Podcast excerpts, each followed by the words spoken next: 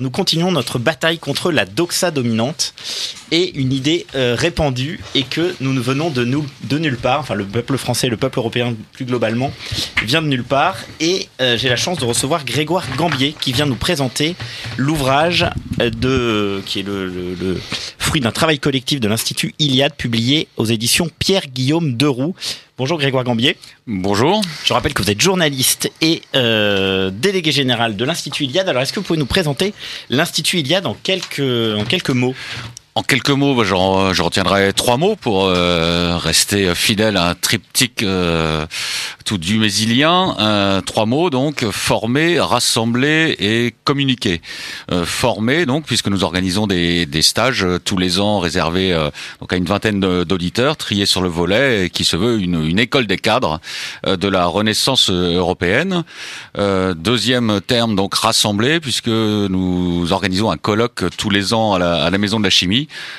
avec euh, plus de 1000 participants. Qui rencontre un grand succès, notamment la dernière édition.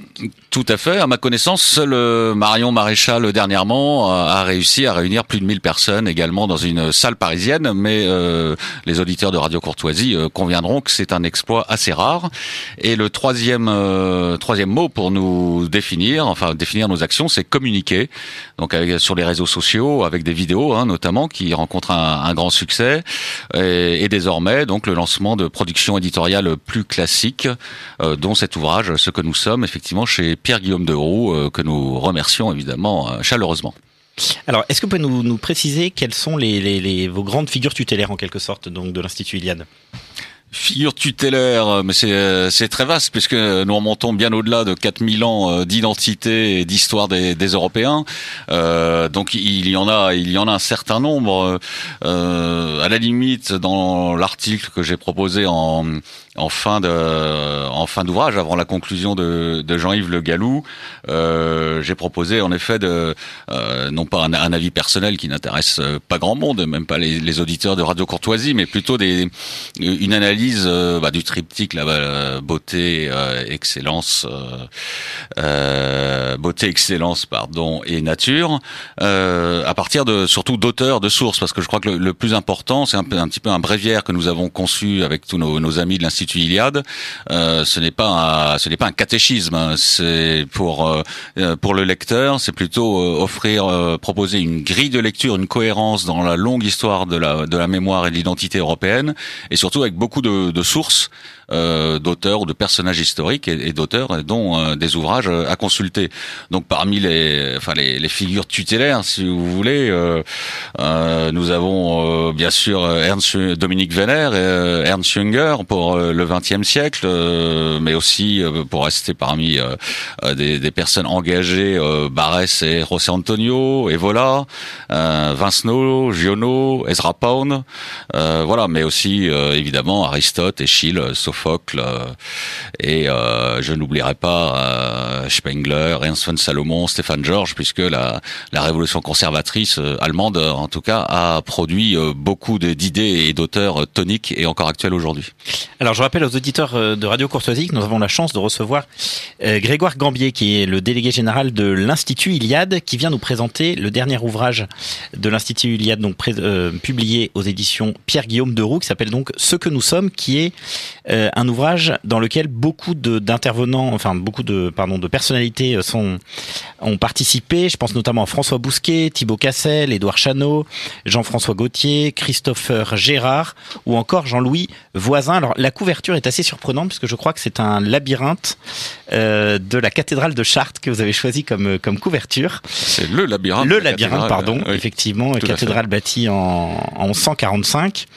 Euh, alors dans la première partie, vous nous précisez bien finalement d'où l'on vient. Et vous précisez notamment que les premiers peuples arrivés en Europe sont les Indo-Européens et qui ont formé les Celtes, les Germains, mais finalement dont on a peu de traces historiques.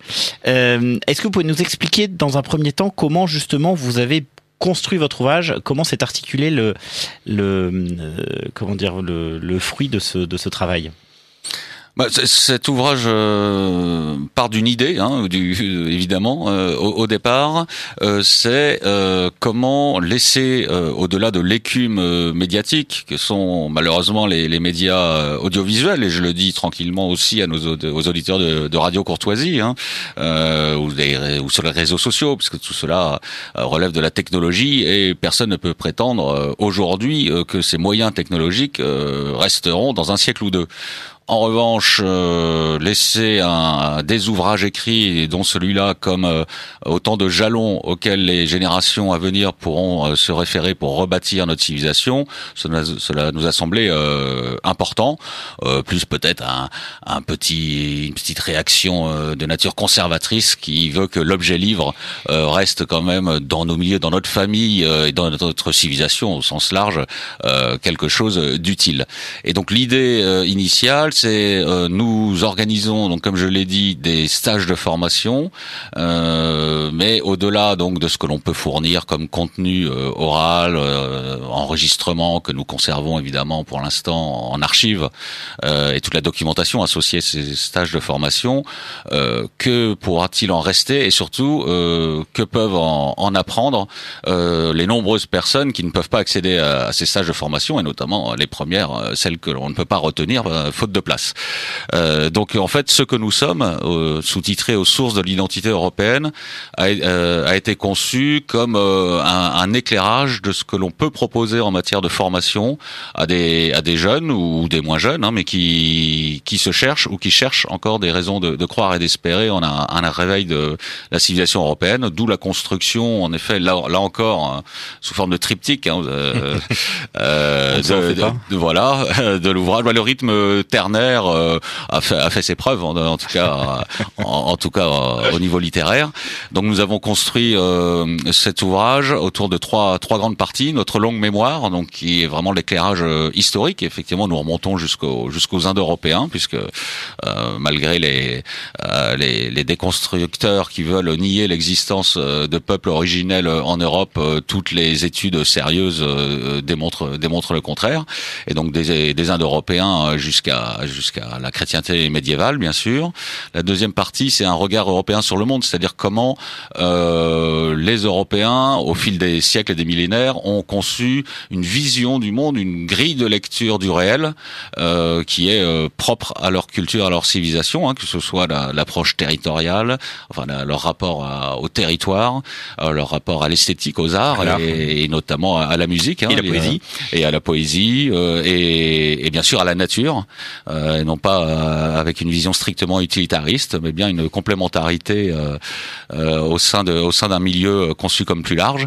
Et enfin, la troisième partie, combat d'aujourd'hui et de demain, propose un, survol des principales questions ou en tout cas des champs de bataille où doivent se doivent se jouer aujourd'hui les combats pour les pour les idées.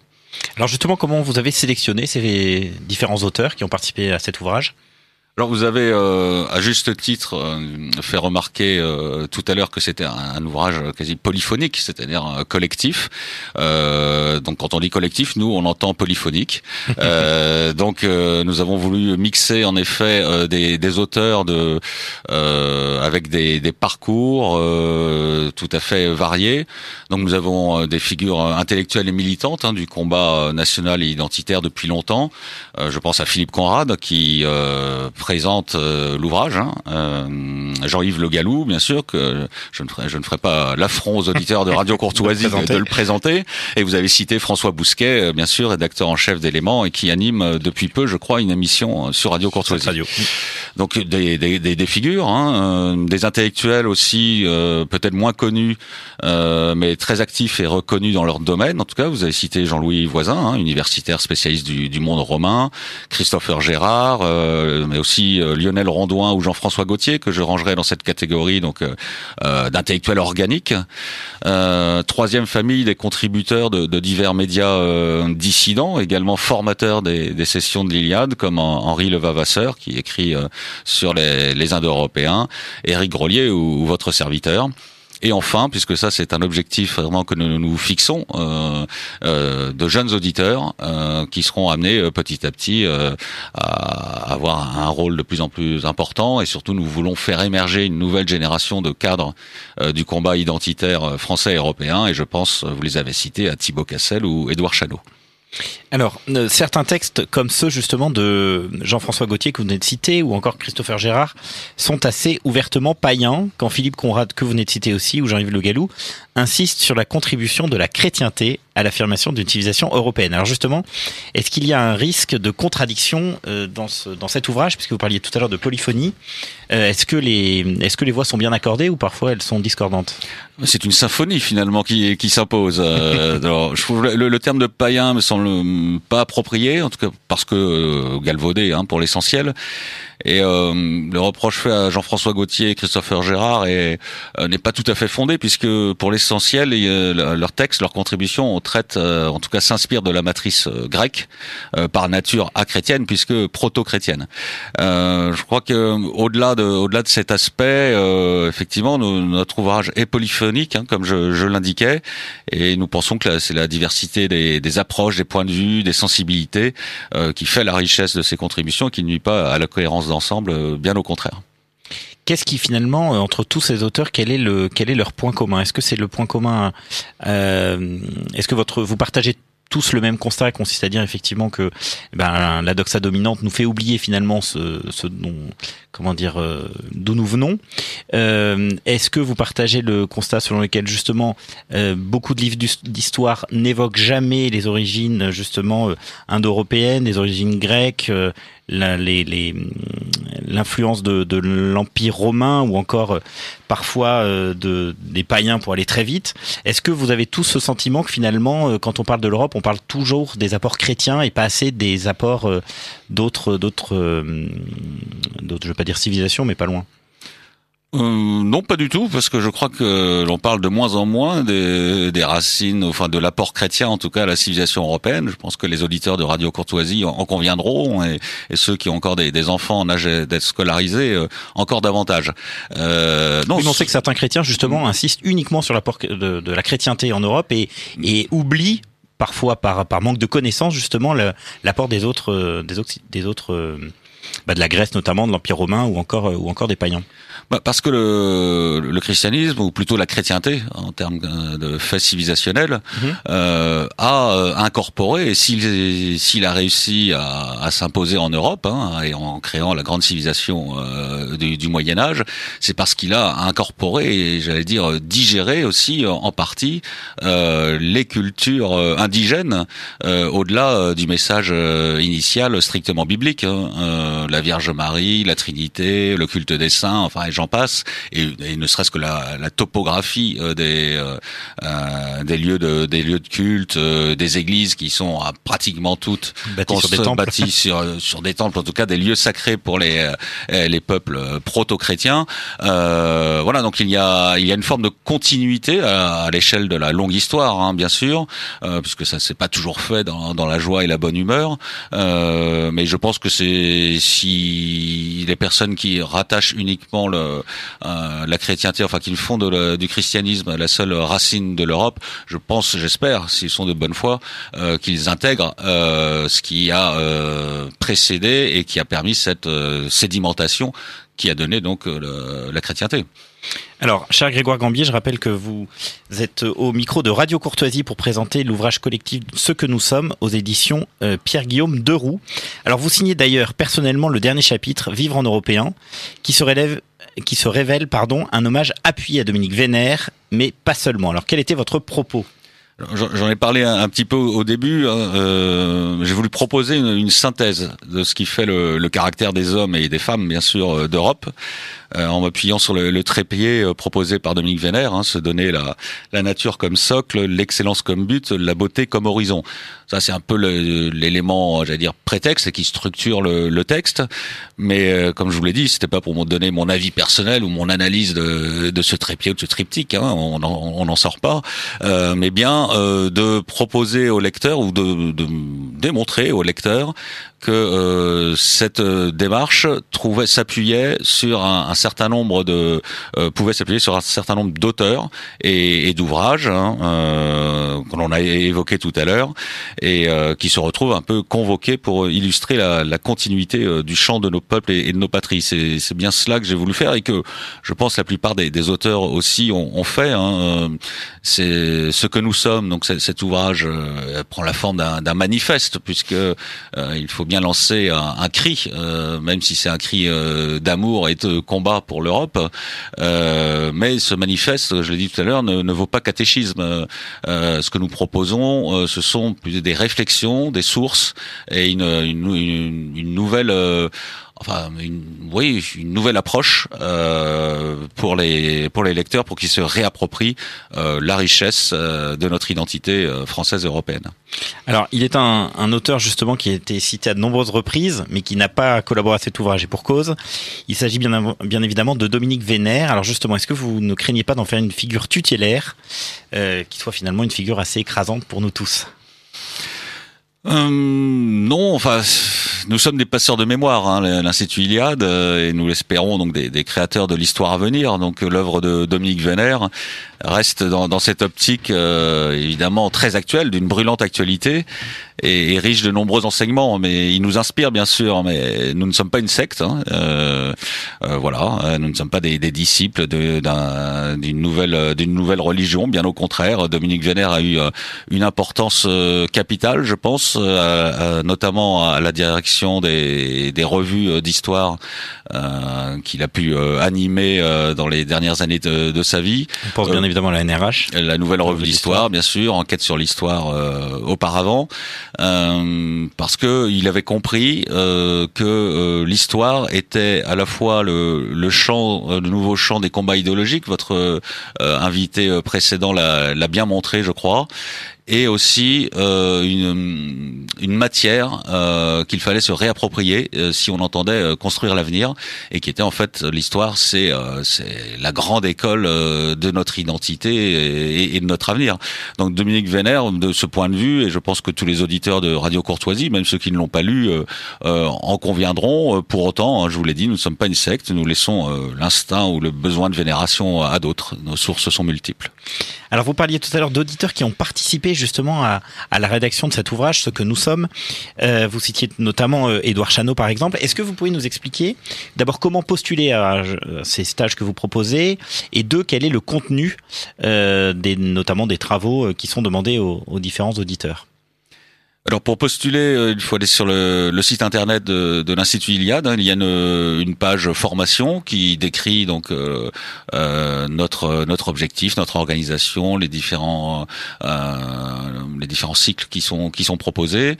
Euh, donc il faut envoyer donc sur cette page est également décrit la, méthode décrite pardon la, méthode pour proposer sa candidature et donc c'est envoyé par mail déjà faire acte de candidature et ensuite on demandera un CV et un questionnaire de, de motivation pour euh, euh, s'assurer euh, donc de, de l'adéquation de l'attente exprimée par le, le, volontaire et de ce que nous pouvons décemment lui proposer, qu'il n'y ait pas de, de hiatus d'entrée de jeu.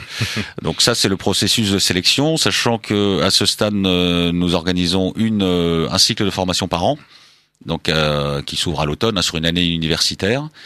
Euh, et donc il faut euh, il faut concourir hein, j'allais dire tout au long de l'année. Et en tout cas euh, avant avant le mois de mai euh, fin mai euh, pour espérer intégrer la, la, promo suivante. Ensuite tout au long de l'année ben, les, les, les candidatures sont sont analysées les les candidats éventuellement recontactés si besoin. Et, et, ils sont tenus au courant donc informés des, suites de leur candidature avec des, propositions de, dates d'entrée. Euh... Et en termes de modules, est-ce que vous avez deux trois exemples à nous donner de, modules qui sont dispensés dans le cadre de ces ces cours, de ce stage? Ah bah le, le module, c'est cinq week-ends. Hein, la formation s'étale sur euh, donc une année universitaire, cinq week-ends, donc un week-end tous les deux mois à peu près, euh, et euh, le, un travail personnel en parallèle, hein, parce qu'il y a cinq week-ends de présentiel avec du travail à fournir en amont au regard des, donc du programme qui est proposé, et un travail personnel, on y reviendra peut-être, qui est euh, réalisé en parallèle de cette formation et qui doit être euh, fourni au plus tard à, à la fin de l'été qui suit, parce que bon les nos auditeurs en, sont jeunes actifs ou, ou étudiants évidemment euh, sont occupés et c'est pas une année sabbatique pour eux donc ils font ça euh, en plus de tout le reste et généralement d'ailleurs sont des auditeurs qui sont sélectionnés parce qu'ils ont déjà un engagement euh, militant par ailleurs militant politique, mais aussi culturel, dans des mouvements de scoutisme, de jeunesse, voilà. donc ça c'est et donc le, le cycle est articulé autour donc de cinq week-ends, je vous l'ai dit, avec cinq dominantes donc. Le premier, ça ne vous étonnera pas, euh, c'est l'histoire, euh, notre histoire hein, européenne. Euh, nous avons, il faut que je m'en souvienne sur les cinq week-ends. Donc, bon, à peu près de toute façon, il y a l'histoire, la géopolitique et la stratégie en week-end. Il y a l'histoire des idées au sens euh, strict. Il y a un week-end de cohésion, donc avec un, un programme euh, là qui est défini par la promotion elle-même euh, autour du triptyque quand même nature, excellence, beauté que l'on évoquait tout à l'heure. Mais ce week-end est organisé non pas à Paris, mais dans la Verte, dans un lieu choisi, loué pour l'occasion par la promotion. Enfin là, c'est vraiment une opération de promotion qui se veut d'ailleurs le week-end de cohésion de, de, cette promotion. Et le dernier week-end, donc le cinquième s'intitule Pensée non conforme et qui euh, étudie plus précisément euh, les auteurs ou les courants d'idées euh, critiques de la modernité, mais qui ont encore du sens évidemment pour aujourd'hui. On fait pas de l'archéologie et même l'histoire des idées, le week-end sur l'histoire des idées, ce n'est pas pour donner une culture générale de nature universitaire à nos auditeurs, c'est bien pour les éclairer, leur faire comprendre que bah, le combat des idées est essentiel, que les idées peuvent changer le réel et que parmi le foisonnement des idées à l'échelle de l'histoire de l'Europe, il en reste quelques-unes euh, qui restent structurantes et qui euh, éclairent le monde d'aujourd'hui. Donc voilà à peu près la façon dont le, euh, un cycle de formation s'organise.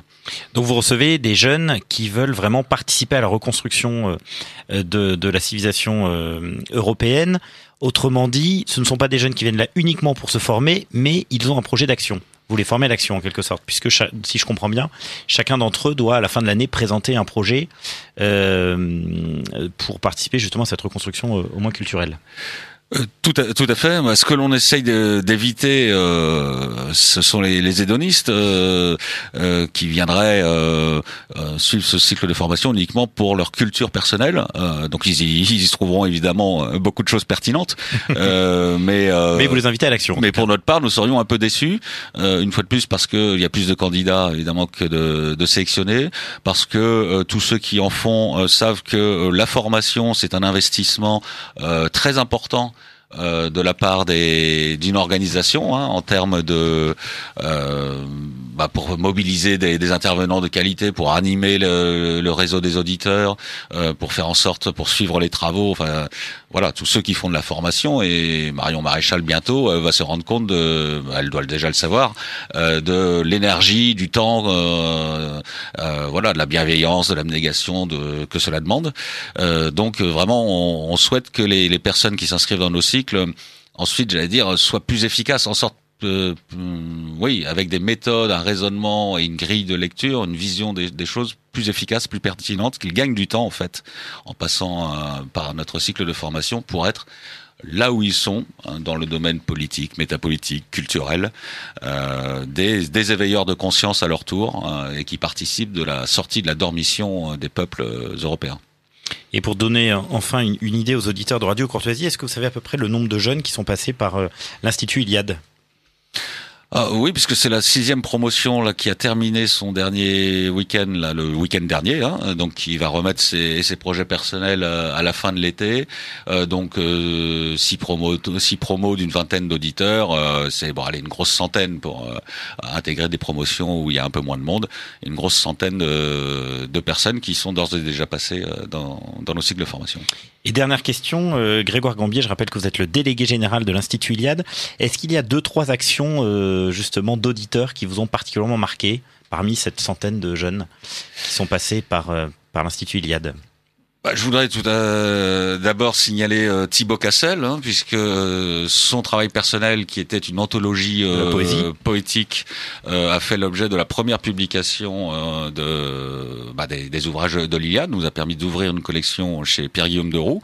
Donc ça, c'est important, une fois de plus, que les auditeurs qui en, ont les, qui en ont les, les capacités, le, le talent, l'envie et le, et le temps, puissent être édités, publiés, connus. C'est aussi, je pense, une un de nos objectifs, hein, une fois de plus, de faire euh, émerger, monter une nouvelle génération euh, d'acteurs euh, engagés dans la cité pour la défense de notre identité. Donc il y a lui. je voudrais, je pense aussi à, à une auditrice qui a réalisé un superbe buste d'Athéna ou Minerve pour représenter, symboliser le, ce qui est peut-être la, la, la, quintessence de de l'esprit, en tout cas sous l'angle de la formation, puisque la, la, façon dont on peut illustrer et défendre l'identité européenne est évidemment multiple, hein, euh, là aussi, mais une œuvre d'art de, de, cette nature nous a semblé euh, tout à fait pertinente et elle a vocation donc à, euh, meubler nos locaux lorsqu'un jour nous aurons des locaux ou déjà être prêtés à des organisations qui veulent, à l'occasion d'une formation ou, d'une manifestation, marquer leur attachement à notre culture commune. Et, voilà, je pense à tout dernièrement un texte pas encore publié, euh, euh d'hommage, d'analyse de Jean de Brême par un des derniers auditeurs. Et je crois que ce sont des figures, hein, Jean de Brême, qui sont peu connues euh, des jeunes générations et qui ont pourtant marqué leur époque et qui sont un peu comme une euh, voilà une, une, cendre toujours euh, pas une cendre euh, du coup au contraire une flamme toujours vivante malgré les, les, cendres de l'oubli hein, Jean, Jean, de Brême grand poète officier parachutiste assassiné pour cause d'Algérie française dans les rues de Paris et qui a laissé un très beau testament européen hein, tout à fait utile encore à consulter aujourd'hui. Cher Grégoire Gambier, merci beaucoup d'être intervenu au micro de Radio Courtoisie dans ce libre journal des idées politiques. Je rappelle que vous êtes, vous êtes venu présenter l'ouvrage collectif, l'ouvrage polyphonique euh, Ce que nous sommes, édité aux éditions euh, Pierre-Guillaume de Roux.